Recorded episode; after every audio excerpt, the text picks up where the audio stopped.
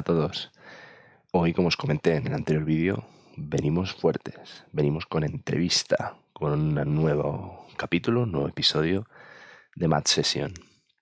Y esta vez me he traído un paisano, un paisano de mi tierra, un paisano de Mallorca, con el que en el pasado coincidí en uno de los proyectos que sin duda marcó mi carrera profesional en Barceloteles y que nos va a contar cosas muy interesantes, sobre todo cosas para aquellos que algún momento reflexionéis cómo se digitaliza o cómo se crea una propuesta de valor digital en sectores que son de todo menos digitales, pues hoy seguro que vais a aprender muchísimo.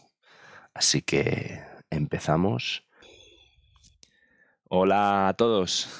Bueno, como os he dicho, hoy tenemos otra súper entrevista con un invitado que se ha dejado engañar por, sus, por su desgracia. Y tenemos aquí a, a, Luis Massanet, un gran amigo y ex compañero. Luis, ¿qué tal? ¿Qué tal? Buenos días, Sony. ¿Cómo estás? Aquí, pues sí, engañado. ¿eh? Aquí estoy. con calor. una fiesta de Halloween. Veo que con calorcito en Mallorca todavía, ¿eh? No, no os podéis calorcito, Calorcito, calorcito. Nos queda poco, pero estamos aquí fenomenal. Así que terracita y a aprovechar lo que nos queda. Muy bien. Pues bueno, vamos con la primera pregunta. La primera pregunta es tu minuto de gloria, tu publicidad. Aquí puedes eh, sacar el mensaje que quieras. Háblanos un poco de, qué a, qué te dedicas, cuál es tu experiencia y, dónde estás trabajando actualmente. Ok, pues marca personal, ¿no? Muy bien, fenomenal. No, pues yo, como dice Tony, yo soy Luis Masanet. Eh, soy un reconvertido del lado oscuro al lado bueno. ¿no? Yo empecé como developer en 2007 y tras cuatro años de cavernas y código decidí irme al mundo del marketing. no sabía muy bien dónde, al mundo del marketing, pero sí que claro, con la, con la fusión del lado técnico y lado, y lado de negocio, pues tiré por el marketing digital. ¿no? Entonces, bueno, empecé empecé con una pequeña agencia de SEOSEM y luego ya pasé pues a Barcelona Hotel Group, donde tuve una trayectoria más larga de lo que yo esperaba en un inicio de mi, de mi carrera, porque fueron casi, pues, casi ocho años, o casi nueve, ya ni me acuerdo. Eh, y desde hace ocho meses en Avidísimo. Entonces, nada, estoy allí como, entré como, como chip de consumer y data. Yo no sabía lo que era lo de consumer, lo tuve que, lo tuve que investigar porque estos nombres ya sabéis que cambian, esto va muy rápido. Y resulta que consumer es una mezcla de CMO eh, y de producto. Entonces dije, pues fenomenal, pues tiene buena pinta, ¿no? Básicamente es parte de lo que yo hacía en Barceló. Y básicamente, por hacerlo corto, lidero toda la parte del marketplace eh, de eh, particulares. Habitísimo que ahora contamos un pelín más, pues tiene una gran parte, bueno, como siempre, ¿no? Como casi todas las compañías, el mundo B2B y el mundo B2C, pues yo llevo el mundo B2C, ¿no? Cómo atraemos particulares a la plataforma para que encuentren profesionales para las reformas y mejoras de sus hogares. Muy bien. Bueno, así como comentario para el público que esté viendo el vídeo con atención, eh, el éxito de esta entrevista es que hemos trabajado juntos y aún así seguimos siendo amigos. O sea, ese es el éxito total. Es decir, que cuidado, ¿eh? Que no es muy común, ¿eh? Que no es muy común, además, ¿eh? que no es muy común. Bueno, vamos a empezar por, por, por la, el génesis, por el principio de todo. Hoy vamos a hablar mucho de, de, digitalización, además de digitalización en un sector que a priori suena a todo menos a digital, ¿no? Entonces, vamos a empezar por el principio. ¿Qué es para ti esto de la digitalización? Pues una buena pregunta, ¿no? Esto es como Siempre hago buenísimas preguntas. De Los Ángeles. Sí, el de Los Ángeles. ¿no? Aquí cualquiera puede contestar lo que sea y nadie dirá que está bien o mal, ¿no? Eh, pero para mí digitalizar es eh, facilitar y es escalar, ¿no? Al final, eh, además que suena mal, espero que no me escuche mi querida directora de personas de Habitísimo, ¿no? Pero es, es ser capaces de con menos humanos poder hacer más cosas, ¿no? Hacer más cosas que se puedan medir, que se puedan automatizar, que se pueda tener una trazabilidad y en, definitiva es escalar negocios y, por qué no decirlo aunque sea un topicazo, ¿no? Pero es, subirnos al tren de hacia dónde va la vida, ¿no? Yo, mi hijo de dos años pues ya está digitalizado, ¿no? Y, y, nosotros hace 30 empezábamos a digitalizarnos, pero aún era todo muy manual, ¿no? Es decir, al final es llevar, no llevar al mundo digital, pero sí a moldar ciertos sectores eh, al uso de las nuevas tecnologías, eh, que al final pues son todo facilidades, ¿no? Muy bien. Ahora lo, complicamos un poquito más, ¿vale? Vamos a ir un poquito más al grano y ya vamos a hablar de, habitísimo. Entonces, con la definición que has dado de digitalización o con otra, porque aquí se puede cambiar de opinión sin problema, eh, ¿cuál crees que es el secreto de vuestra compañía y de empresa, que ya lleváis varios años, de vuestra propuesta de valor de digitalización, insisto, en un sector donde a priori, pues el tema de las reformas, el tema del hogar, los servicios en el hogar, pues bueno, mm, más allá de, lo que es pasar de las páginas amarillas a las búsquedas en Google, en Google Ads, pues más allá de eso, pues no se hizo mucha cosa más, ¿no? Y vosotros entrasteis y habéis roto mucho, mucho de esos paradigmas y estáis digitalizando un montón de procesos. ¿Cuál crees que es vuestra fórmula éxito, vuestro secreto? Bueno, a ver, em, yo me voy a focalizar principalmente de lo que sería mi área, ¿no? el eh, de particulares, ¿vale? Por no entrar en, el área de profesionales, pero también daremos alguna pincelada, ¿vale? Porque al final va todo, va todo junto, ¿no? Eh, a ver, a día de hoy nuestra principal competencia es el boca oreja, ¿no? Al final, eh, el amigo de tu primo, tu cuñado que, que conoce a alguien, tu madre que tiene un carpintero de toda la vida. Entonces, bueno, ahí ahí se veía, yo no estaba en la génesis de Ambitísimo, como os podéis imaginar, pero ahí ya se percibe que hay una oportunidad de digitalizar, ¿no? Entonces, claro, de, más del lado de particulares, eh, nuestra propuesta de valor al final es ser capaces de ordenar toda esa oferta tan hipersegmentada que hay de, profesionales, como os podéis imaginar, ¿no? Eh, y, el, facilitar que encuentres al profesional adecuado para una tarea muy concreta del hogar. Eh, porque como os podéis imaginar, pues el long tail aquí es, es infinito, ¿no? Entonces, pues bueno, sí, pues es posible que conozcamos todos nosotros, oye, quiero cambiar las ventanas de mi casa, los cerramientos, y conozco tres, cuatro empresas grandes de aluminios, sí, bueno, eso hmm. sería lo fácil, que en según qué zonas tampoco es fácil, ¿no? Pero eh, cuando hablamos de insuflar aislante térmico o hablamos de eh, reparar una caldera y no quiero que venga la comercializadora de turno eh, con según qué tarifa, si me venda un seguro, o hablamos de eh, acuchillar el parquet, eh, pues quizá tengas más, más problema, ¿no? Ya no solo en encontrar a uno que venga recomendado, sino en saber qué tal es ese profesional que te, que te está viniendo a tu casa y si te está cobrando caro o, barato. Porque yo personalmente, pues hay muchísimas cosas que, claro, como no lo hago cada día, pues no sé si es caro o barato. hay un precio que puede que me encaje, ¿no? Entonces, nosotros aquí en Ambitísimo, al final, lo que intentamos es tener una oferta muy ordenada de profesionales verificados que nos demuestren su credibilidad y eh, juntarla con una demanda también pues muy ordenada porque al final eh, tratamos de eh, cualificar, y no quiero entrar en muchos tecnicismos, ¿no? muy bien ese lead para que el profesional sepa muy bien qué tipo de trabajo quiere ese particular y pueda atinar al máximo posible ya desde el primer contacto esa, ese presupuesto, ¿no? Que luego sí hay que ir a verlo, evidentemente, porque cada casa es un mundo. Eh, pues bueno, como te puedes imaginar, pues todas las casas es muy difícil decir por teléfono que te va a costar un techo de pladur, ¿no? Eh, pero sí que sepa ya, pues muy bien cómo, cómo eh, qué, se va a encontrar ahí, ¿no? Y al final, pues eso, tratamos de ordenar que sean varios profesionales los que contacten a ese particular para que ese particular pueda, pueda comparar y pueda ir a Habitísimo a ver reseñas de ese profesional, otros trabajos.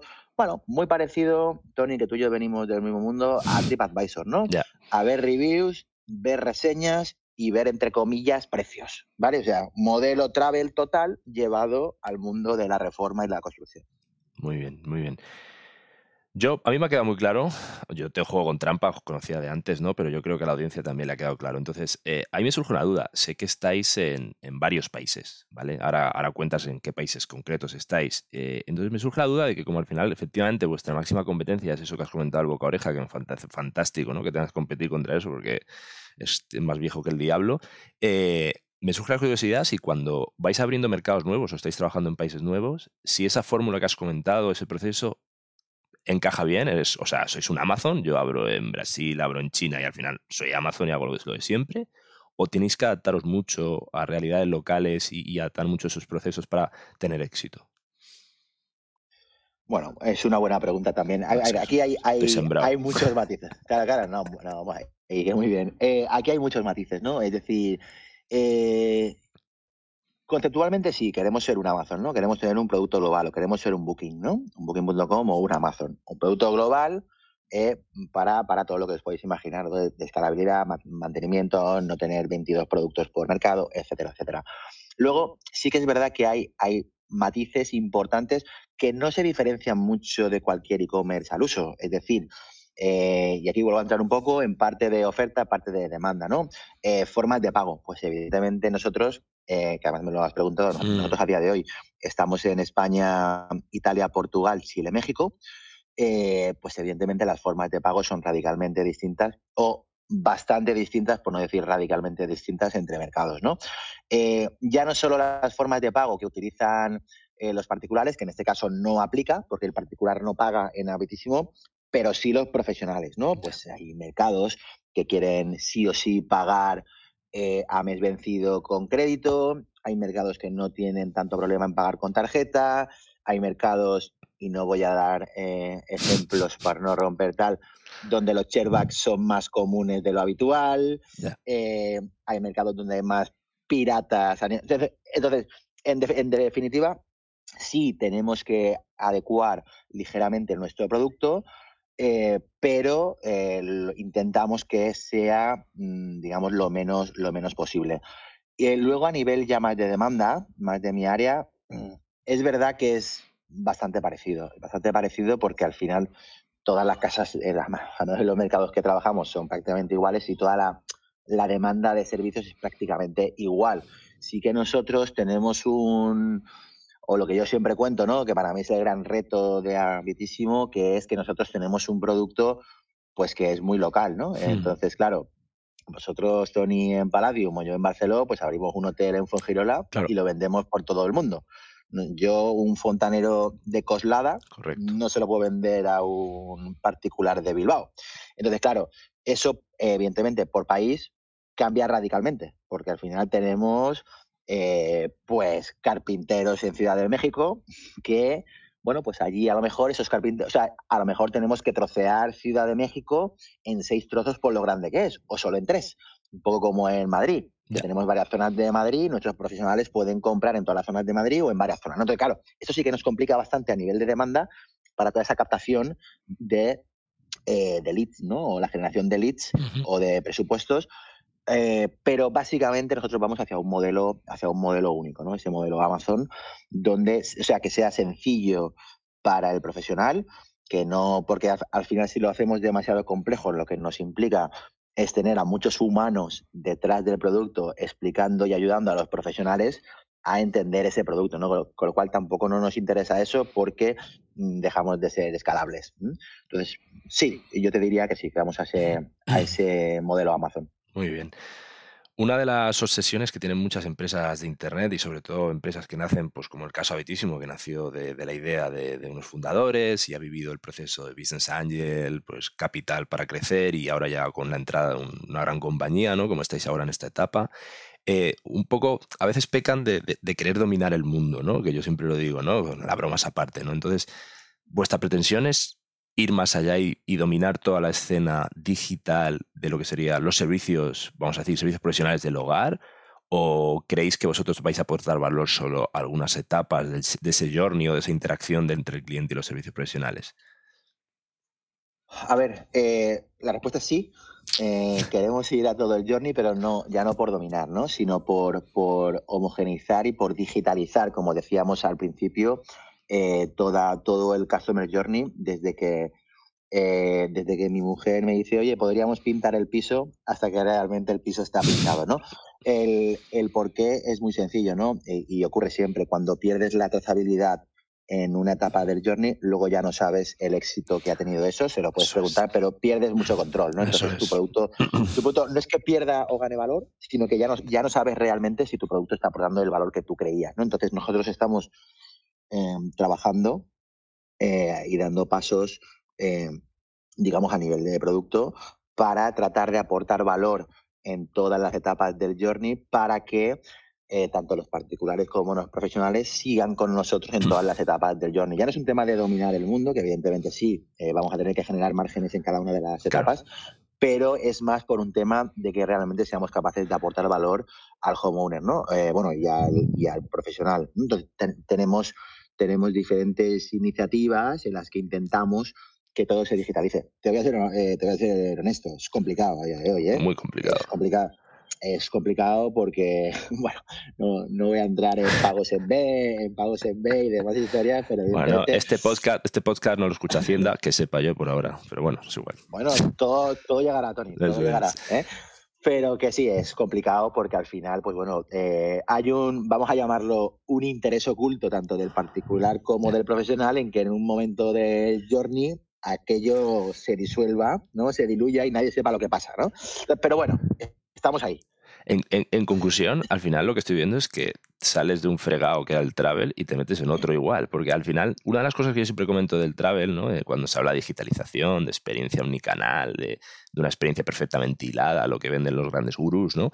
pues siempre explico lo mismo, que en el travel tenemos ese problema de que al final gran parte de la experiencia se vive en persona físicamente y, menos mal, ¿no? Porque si fuera el metaverso puto rollo. La más importante, la más importante. eso es. Y, que, y después que, que, en la ecuación entran distintas compañías a la tuya que tú las vendió el hotel. Entra la compañía aérea, entra el shuttle del aeropuerto al hotel, entra un guía y tal. Entonces, si el guía que les ha hecho la excursión para ver la Sagrada Familia la ha cagado o les ha intentado timar, ya toda la experiencia se ve salpicada y ya ese viaje es malo, ¿no? Entonces, es, efectivamente es muy complicado mantener esa coherencia porque existen esos cortes, esos coitos interruptus, existen y después volver a recuperar el hilo es complicado. O sea, que veo que, bueno, que te gusta el fregado y te has metido en otro. Muy bien, Luis. bueno, sí, a ver, eh, dicho así mal y pronto, el travel está chupado comparado con esto. ¿eh? o sea, el travel, ¿eh? vamos, el travel, como yo le digo, para ir ahí a jugar a golf. ¿Eh? Además, pues bueno, con tickets mucho más grandes, pues con mucha más inversión, con un producto global, especialmente es un punto clave. Un hotel de Barcelona se lo vendo a quien me da la gana del mundo o a quien lo quiera comprar. Eh, nuestro, nuestro mundo es diferente, ¿no? Pero eh, sí, me he metido en un fregado distinto, ¿no? yo creo que un fregado más grande que el de Travel, pero también uno de los principales, digamos, desencadenantes para mí para moverme fue el que creo que hay mucho por hacer y hay mucho por aportar valor y hay muchos pasos que dar, ¿no? Que Travel es verdad que va mucho más avanzado eh, y creo que aquí la oportunidad, digamos, de, cambiar el mundo, por decirlo mal y, mal y pronto, es, es mayor, ¿no? Que en Travel y es un tema que me apasiona, que me encanta, que cualquier pequeña cosa que hacemos aquí se nota muchísimo y que te lo valoran muchísimo tanto los particulares como los profesionales, ¿no? Entonces, bueno, era, era un reto grande, es un reto grande, pero la verdad que es una que es apasionante. Muy bien, ahora vamos a hacer un pequeño roleplay para que me vendas algo. Eh, vale. Me llamo Tomeu, eh, soy de la zona de Manacor y soy experto en poner gotelé. Sí, sé que es antiguo el gotelé y tal, pero yo es que soy súper experto en ese tema. Se lleva a quitar, se va a quitar, Tony, en altísimo. Sí, igual, yo, soy, me gusta, me gusta, el, me gusta el heavy, el rock, yo soy un poco clásico para esto. Em, entonces, ¿por qué me, como profesional tengo que acercarme a Bitísimo? ¿Por qué tengo que usar los servicios que me ofrece Bitísimo? No tengo ni idea de Internet, ¿eh? No tengo ni idea de Internet. No tienen ni idea de Internet. Vale, bueno, es una pregunta que deberías hacer a mi homólogo, ¿vale? Que es de la parte de oferta, pero bueno, la voy a responder yo. Ahora fuera bromas. Pues al final, Habitísimo lo que va a hacer es que te va a generar una demanda o te va a compartir, no te va a generar, te va a compartir una demanda inherente en el mercado, ¿no? Te, va a, proporcionar el volumen de contactos que tú desees, ¿no? Al final tú puedes configurar cuántos, porque depende si eres Tomeu con cinco personas más en tu compañía o si eres Tomeu solo, pues tú vas a poder absorber un volumen de trabajo u otro, ¿no? Además, tú vas a poder seleccionar qué zonas de Mallorca o en qué zonas quieres trabajar, ¿vale? Porque a lo mejor a Tomeu poner Gotelé en, en Formentor, pues no le sale a cuenta, ¿no? Entonces, porque tiene una empresa pequeña, ¿no? Entonces, al final, a Bitísimo, con una sencilla app de móvil, lo que va a hacer es que te lleguen eh, eh, solicitudes de trabajos de las categorías que tú elijas, porque a lo mejor pones gotelé, pero también eh, mm, lijas paredes y a lo mejor también, pues yo qué sé, pones suelo laminado, al final tú puedes elegir categorías variopintas con un presupuesto de inversión para ti Tomeo controlado a nivel semanal, ¿no? Entonces tú con eso pues te puedes, digamos, ordenar tu demanda y sabes que son contactos realmente interesados en realizar ese trabajo porque les hacemos todo tipo de preguntas, verificamos el teléfono móvil del particular que hace esa tal, porque ya sabemos que en el mundo de Internet hay mucho curioso, pues bueno, es posible que sea curioso, pero al menos ha tenido que verificar su mail y su, móvil y contestar una serie de preguntas para que Tomeu eh, recibas esa solicitud de trabajo que realmente, pues bueno, tiene una posibilidad alta de que se convierta en un trabajo real, ¿no? Con lo, cual, te estamos haciendo dos, dos, cosas, ¿no? Una, te estamos abriendo el abanico de demanda a la que quizá tú no accederías, porque son gente que no conoces ni está en tu círculo de contactos. Eh, y dos, te estamos ordenando muy bien esa demanda en función de tu, de tu capacidad, ¿no? Para que, para que puedas, pues bueno, si en un momento dado, eh, pues soy dos tomeus, pues puedas tú incrementar con un par de clics en el móvil tu inversión y puedas recibir, pues digamos, el doble de contacto de los que recibías antes. Perfecto, me ha quedado claro, sé que me va a hinchar a poner el gotelé, toda esta gente que lo está quitando lo va a poner, ya veréis. Eh, vamos, vamos, vamos con la, con la sección de los juguetes, ¿vale? Ya sabes que al en el canal es historia MadTech. Tú eres uno también de los precursores de todo esto de, fusionar lo que es tecnología publicitaria y tecnología de marketing, no trabajar en silos. En Barceló lo hacías y, bueno, y, yo creo que lo hicimos muy bien en su momento y se sigue haciendo. Entonces, coméntanos cómo estáis usando vosotros actualmente todo el tema de la tecnología publicitaria y la tecnología de marketing para vuestro negocio y, para tu negociado, ¿no? Para toda la parte de cliente, ¿no? Para toda la parte más de usuario, ¿no? Que pide esos servicios. A ver, pues eh, nosotros, bueno, habitísimo en este, en este campo está en una etapa, no quiero decir incipiente, pero sí no está al nivel de una hotelera, ¿vale? Por, motivos que entiendo que todos entenderéis perfectamente. Eh, básicamente por un tema de madurez de la compañía, ¿no? Pero sí estamos empezando a dar pasos ya eh, no quiero decir agigantados porque sé que tu audiencia, Tony, es una audiencia potente, ¿no? Y van a decir, oye, pero vamos a ver, tampoco son pasos agigantados, ¿sabes? Pero sí, pues por ejemplo, estamos eh, a nivel de Martech, pues todo lo que sería marketing automation, estamos dando pasos de gigante, especialmente también con una, eh, una base pues muy sólida a nivel de datos. Es decir, yo creo que el first party data que tiene Habitísimo es el mayor que he visto en mi vida, porque al final es un marketplace muy, muy líquido, ¿vale? Tiene muchísimo volumen y además preguntamos muchísimas cosas para generar esos leads, como hemos comentado hace un rato, ¿vale? Con lo cual, eh, el otro día lo comentábamos en la oficina, eh, yo puse el ejemplo, me encanta, sabes que me encanta poner ejemplos y metáforas un poco veces para que se entienda bien. somos el Amazon de la reforma porque eh, Amazon compró iRobot no mm. para vender aspiradoras, no, no, compró iRobot para, para el plano de las casas para saber cómo es tu casa, ¿no? Y saber qué, qué venderte, saber si puede vender una chimenea o, no. Entonces, nosotros eh, hacemos lo, mismo. Entonces, estamos trabajando en, digamos, tabular esa cantidad de datos, ¿no? Podemos inferir muy bien eh, cómo eres tú, que no es lo mismo eh, pues Tony, que vive en Las Rozas y pide una reforma integral de vivienda, pues a Tony yo luego le puedo ofrecer que mm. pida un presupuesto de cargador de coche eléctrico y eso lo puedo inferir sin que Tony me lo pida.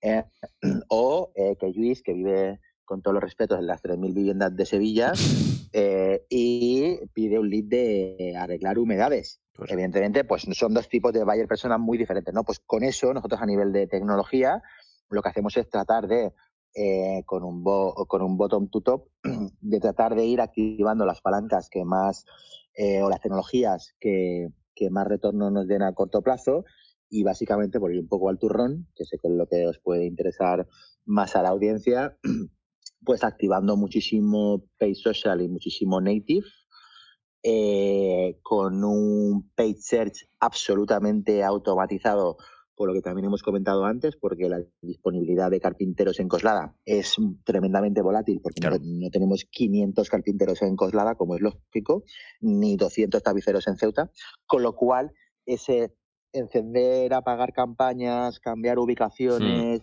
como bien sabéis, eh, seguramente toda la audiencia, el tema del volumen con una Agacure de Google Ads es fundamental, con lo cual hipersegmentar nuestras campañas es un problema porque no hay volumen, con lo cual tenemos que ir a estrategias eh, globales y eso al final se basa en inyectar datos y luego medir, ¿no? Con lo cual, bueno, estamos cerrando el círculo muy bien ahí de marketing automation con un buen first party data, con activación con native y con escalabilidad con, con Google Ads para, para en las los próximos meses ya meternos de lleno en todo lo que sería programmatic eh, con creatividades dinámicas. ¿no? Entonces, Tony, te vamos a impactar con arreglar humedades porque sabemos que tienes humedades en casa. Perfecto. vamos a impactar con eso.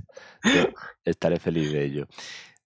yo creo que la siguiente pregunta ya me la has contestado, ¿no? Una de las de las expresiones que usábamos mucho en Barcelona, si recuerdas, era data o plomo, ¿no? Esta que la usamos muchísimo, ¿no? Y era un poco, independientemente de, la agresividad del plomo, ¿no? Era la expresión que utilizábamos como diciendo, o, me traes datos, o trabajas con datos, o para opiniones, la mía, ¿no? Esa es un poco la, la, conclusión. O sea, yo veo que en tu parte, la parte de customer, la parte de esos usuarios que tienen que pedir servicio profesional, veo clarísimo. Entiendo que en el resto de compañía también es una compañía muy, muy data driven, ¿no? O que está muy focalizada hacia los datos, ¿no? Y sacar valor de eso.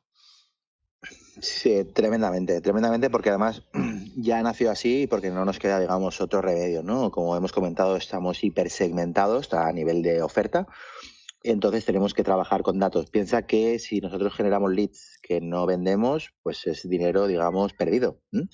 Además, ya no solo es la inversión perdida, sino la mala experiencia que damos a Tony, que ha venido a, a esperando encontrar eh, pues a un, profesional de tapicería en Ceuta y no le, no le vamos a contestar. Entonces, claro, intentamos y a nivel de producto tenemos estrategias para paliar eso pero sí que tenemos que controlar muchísimo eh, lo que generamos y cómo, y cómo lo medimos. Eh, totalmente, aquí eh, Datao Plomo es en su máximo exponente. Em, el otro día me tomaba una cerveza con, con, un amigo que me decía, oye, pero es que madre mía, podrías, es que, ¿qué estás haciendo? No haces nada, porque estoy viendo aquí que podríamos hacer un blog de nicho a nivel SEO, porque Fontaneros en Coslada no estás top 1, eh, porque es fundamental, sería facilísimo, tal, y digo, sí, sí, eso multiplícalo por claro. 4.000 variaciones de, nuestro, de nuestra matriz de categoría zona. Y opéralo eh, eficientemente, eso es. O, opéralo, escálalo, pero es que al final nos tenemos que basar en datos, porque al final es, oye, ¿qué es lo que nos genera los mayores ingresos y qué es, o sea, y dónde es que tenemos la mayor demanda para dar ese mejor servicio, ¿no? Customer Experience, ¿no? Que tú has estado o que estás tan metido en este, en este mundo mucho más que yo, pero que al final es fundamental. Al final, si tú vienes a Habitísimo una vez y el servicio que recibes, ya no el, profesional que venga, sino el que mm. no venga, que nunca te llame nadie, es, malo, dirás, Habitísimo no me sirve, ¿no? Con lo cual, eso sí que lo tenemos que cuidar eh, muchísimo, no generar esa demanda que sabemos que no vamos a poder satisfacer eh, y luego medir espectacularmente bien el retorno, ¿no? Eh, a nivel data yo creo que es importante que la audiencia eh, conozca en Barcelona o en Palladium, yo genero una reserva y sé el revenue que me ha generado esta reserva. ¿no? Tiene un precio que todos sabemos, unos impuestos al final, eh, pongo la tarjeta y punto. Habitísimo es muy diferente. No os voy a contar nuestro modelo de negocio, pero porque sé que Tony no lo contaría. Siguiente entrevista. eso, es la siguiente entrevista. Pero Habitísimo es muy diferente. No tenemos un revenue cierto por cada lead, tenemos un revenue estimado por cada lead, ¿no? Porque no sabemos qué profesional es para ese lead. Con lo cual, os podéis imaginar a nivel de datos esa inversión a gran escala que hacemos nosotros, cómo la tenemos que modular, ¿no? Con target ROAS, con target CPL, pues bueno, pues depende de la categoría y eso al final son datos, eso es data o plomo. Una patinada nuestra en un target CPL hace que perdamos dinero con, todas las, con todos los presupuestos que generamos. Eh, y esto si no, si no te das cuenta, eh, pues pierdes dinero durante una semana, con lo cual es un tema, es un tema complicado, ¿no? Entonces, claro, automatizar todo ese flujo de datos, que llegue a todas las plataformas que tienen que llegar, también que llegue a los humanos, ya sabéis que soy muy poco pro humanos, pero también tiene que haber humanos o tenemos que haber humanos ahí que controlemos, pero tiene que ser una máquina o, un stack digital de MapTech, ¿no? El que nos ayude a controlar tanto la experiencia de cliente como esa inversión publicitaria que hacemos. Estupendo. Bueno, vamos acabando, ¿no? Todo lo bueno tiene que acabar. Además, si Luis creo que a partir ya de pasada la media hora ya me pasa la minuta y la factura, o sea que vamos, vamos acabando. No, fuera bromas. Es decir, al final tenemos cosas que hacer todos. Em, vamos con la última pregunta. ¿Vale? La última pregunta ya es para que, para que te luzcas. O sea, sin duda, los que ya conocéis Habitísimo y los que lo vais a conocer ahora, que os invito a, que entréis en, en, su página web. ¿Que ¿Cuál es la página web, Luis? Habitísimo.com. Venga, habitísimo.com, o sea, ahí entrar, eh, la verdad es que es interesante la propuesta que tienen. Sin duda, los, lo que están consiguiendo en, este sector tan poco digitalizado a priori también es muy relevante, pero como sé que eres una persona muy ambiciosa, ¿cuáles son los retos que tú te planteas a futuro? Es decir, porque este cambio que has tenido de sector profesional también va con, seguramente con el plan de dominar el mundo de Luis Massanet, ¿no? O sea, ¿cuáles son los retos que te, planteas? Pues honestamente no tengo ni idea, ¿no? Es decir, eh, no, no, te, te, soy muy honesto. Puedo, podría decir, oye, pues sí, quiero llegar a ser el presidente de una multinacional de Home Experts como habitísimo en todo el mundo, ¿no? No tengo ni idea. Yo al final creo que eh, me encanta lo que hago, eh, no podría estar sin trabajar y eso lo tengo claro. Hay mucha gente que me dice que estoy loco, pero como yo comparto hobby y trabajo, pues soy feliz. Eh, pero ya por contestarte y dar, y dar un poco de y dar un poco de pan, ¿no? A día de hoy el reto que tengo en la cabeza es que seamos capaces de escalar este negocio, eh, especialmente como comentabas, Habitísimo fue adquirida por HomeServe Group, ¿vale? Por una multinacional enorme. Y eh, yo os diría que mi, próximo reto sería poder, eh, que ya estamos haciendo algún pinito, ¿eh? pero, pero sí poder, poder digamos, participar a nivel de grupo con una estrategia global de marcas, ¿no? Donde generemos sinergias entre todas las ramas de, Home Experts del grupo. Home Expert, para los que no lo conozcan, son los habitísimos, ¿no? La rama de Home Surf eh, a los habitísimos le llaman Home Expert, ¿no? Nosotros tenemos habitísimo en los países que os he comentado, tenemos Maison en Francia, Checatrade en UK, ¿no?